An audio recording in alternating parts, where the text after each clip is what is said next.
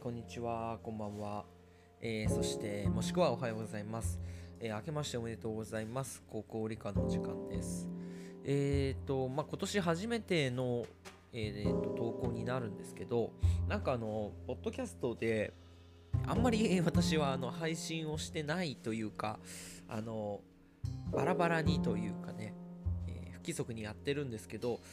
なんか年末にあなたの今年のポッドキャストの影響みたいなのが影響というかこの結果っていうんですか？1年のまとめの結果みたいなのが出てきてそしたらなんか思ってるより聞いてくださってる人が多くてですね。で、まあ、それをちょっとさっき見たものでで、まあ、ちょっとね、えーもう少し配信した方がいいのかなというか聞いてくれる人がいるのであれば配信をしようかなと思いましてで今日はあの共通テストに向けて、えーちょっとお話ししていこうかなと思います。でまあ共通テストなんですけど昨年から、えーセンター試験が大学入学共通テストっていう風に変わってですねで名称が変わったのとあと中身がいくつかこう傾向が変わってきています。で、うん、まあ理科の時間なんで、えー理科についてお話をしていくと、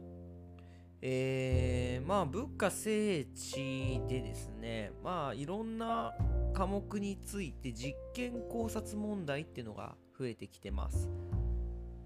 で、まあ、例えば物理とかで言うとですねえっ、と昨年度はえー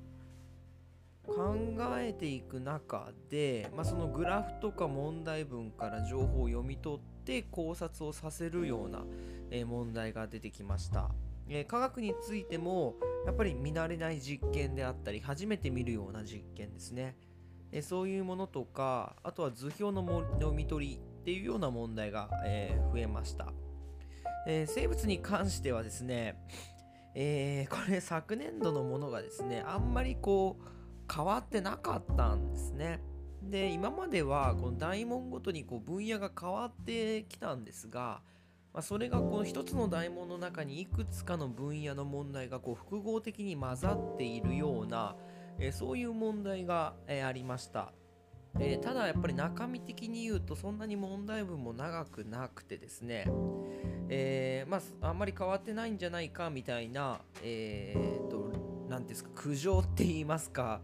えーと質問と言いますか、まあ、そういう問い合わせがあったそうなんですね。なんでもしかしたら今年は変わるかもしれません、えー地学についてもですね計算とかあとは図の読み取りとかですねえーそんなようなものが、えーと増えてますが、まあ、ただその分計算が多くなった分ですね手間がかかる手間がかかるので、えーと選択肢として紛らわしい選択肢っていうのは、えーその前のセンター試験からは減っているそうなんですね。はい、ということで、まあ、今までこうバーっと話しましたがやっぱりこう不安になる人が、えーたくさんいると思います。まあ、これのポッドキャスト聞いてくださってる人もですね、まあ、不安になってこう聞いてくれてると思うので、えーまあ少し、まあ、私の立場からですね、えーアドバイスができればなと思います。ちなみに私、毎年あの共通テストセンター試験解いててですね、えーまあ、ここ8年ぐらい、えー解いてて、えー毎うん100点取ったのは2回ですかね。あとは、まあ、9割、え5分ぐらいですかね。えというぐらい、まあ、取れてますので、えそれでまあアドバイスができればなと思います。で、まあ特に私専門は実は生物なんで、まあ、生物についてお話しできるお話しできることは、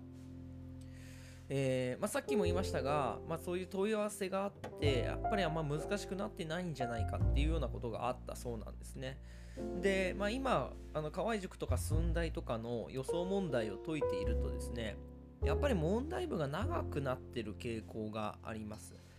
で、まあ、これは実は去年からそうなんですよ。で去年の共通テストになるっていう前の段階から、えー、と予想問題出しててですね。で問題文がすごく長いんですね。例えば会話文であったりとかあとは実験問題であったりとかってもう2ページとか場合によっては3ページぐらい問題文があるようなものもあるんですけどただ去年の問題見るとですね、まあ、片片ページですか1ページ分の問題分の長さしかないと。いうことでそこまで本当に長くなるのかなっていうのがちょっと私としては疑問なところがあります。まあ、ただ実験問題とかは、えーと、見たことないような例えば科学と同じように見たことないような実験が出てくる可能性は非常に高いと思いますのででそれを考えるのにあたって、えー、今まで必要な知識であったり、ね、そういうものが必要となってで新しい実験を読むとでそこで考えさせるような問題は必ず出てくると思います、えー、ですので、まあ、できることとしたらですねえー、テスト前にできることはしっかり基本を確認するってことです。あの難しい実験問題とかいろんな問題やってもですね当日その実験が出てくることっていうのは、えー、可能性的には低いと思います。新しい実験とか見たことないような問題とか、えー、そういうのが出てきた時にですねやっぱり頼りになるのは基本なんですねどの生物とかどの、えー、例えば生態系にでも共通するような、え知識をまずは押さえておけば、えそれが初めて見る問題にも適用できるということですね。え、あのあんまり特殊なことを覚えちゃうと、それが応用できないのでまずは基本をしっかり確認した方がいいと思います。えそれから、え問題文が長くなる可能性があります。えですので問題文をよく読むっていう習慣をつけた方がいいと思います。あの今までは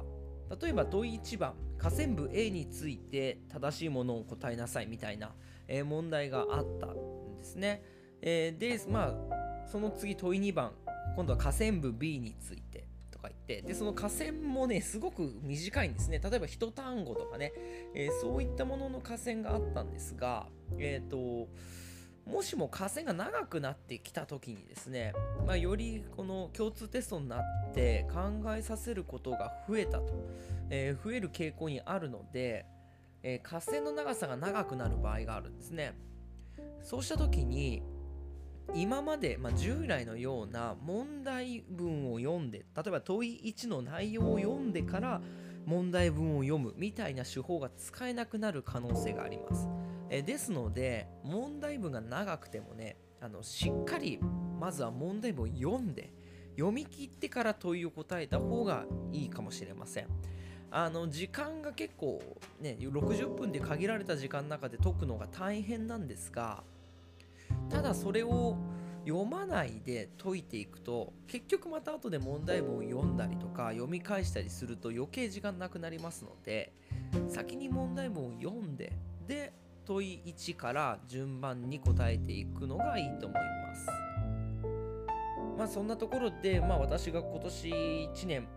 えー、対策とかねもういろんな、え問題を解いていく中で感じたことが、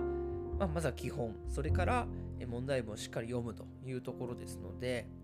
えー、ぜひよかったら参考にしてみてください。えー、それからもう残りね1週間ちょっとということなんですが、まあ皆さん不安でね、えー、藁にもすがる思いで、えー、今、ポッドキャスト聞いてくれたり、あとは問題を解いていたりすると思うんですが、えー、今不安な人っていうのは、え大丈夫だと思います。まあ大丈夫っていうのは、その受験生としての姿としては正しいとます。で今不安じゃない人っていうのは逆にやばいと思いますので、えー、不安じゃない人はですねしっかり自分のまあ、1週間先2週間先の姿を思い浮かべながらちょっと気持ちを、えー、試験モードに変えていった方がいいと思いますで、えー、不安な人は、ねえー、今不安自分が不安だっていうことが正しい、ね、それは受験生としてもあるべき姿ですので、えみんな不安ですから、えその中で自分が、えどれだけ自分の力を発揮できるかってところが本番です。本番というか、えー、まあ何て言うんですかね。その受験の醍醐味というか、まあ、本当の姿ですので、えー、まあ、あと1週間気持ちを落ち着かせながら、えー、基本をまずしっかり確認するっていうことですね。ということでああとは体調ですね。今は、ね、コロナウイルスとかまたオミクロン株がね東京で100人超えたとか言ってますけど、ね、コロナとかかかっちゃったらね試験も受けられないですからね、体調面をしっかり整えてですねで、まあ、共通テスト本番は、えー自分の力を存分に発揮してもらいたいと思います。